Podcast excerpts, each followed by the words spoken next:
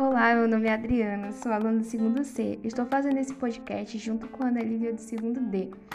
Estudamos na Escola de Ensino Médio em Tempo Integral Monsenhor Aguiar, e esse podcast faz parte do nosso projeto da elitiva de oratória e redação para o Enem. Hoje vou falar sobre masculinidade tóxica. Você sabe o que é masculinidade tóxica? Então se liga nessa informação quentinha. A masculinidade tóxica se mostra naquele tipo de perfil masculino pautado na agressividade, força bruta e opressão. Basicamente se mostra como ideal de masculinidade esperado e cultivado em sociedade, ensinando aos homens a terem comportamento bruto.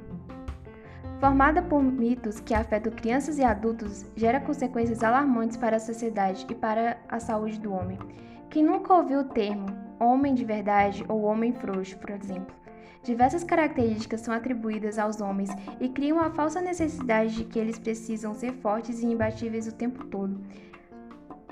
O termo masculinidade tóxica é creditado ao autor e professor Shaper, um dos líderes do ativismo do movimento mitopoético masculino que surgiu nos anos de 1980.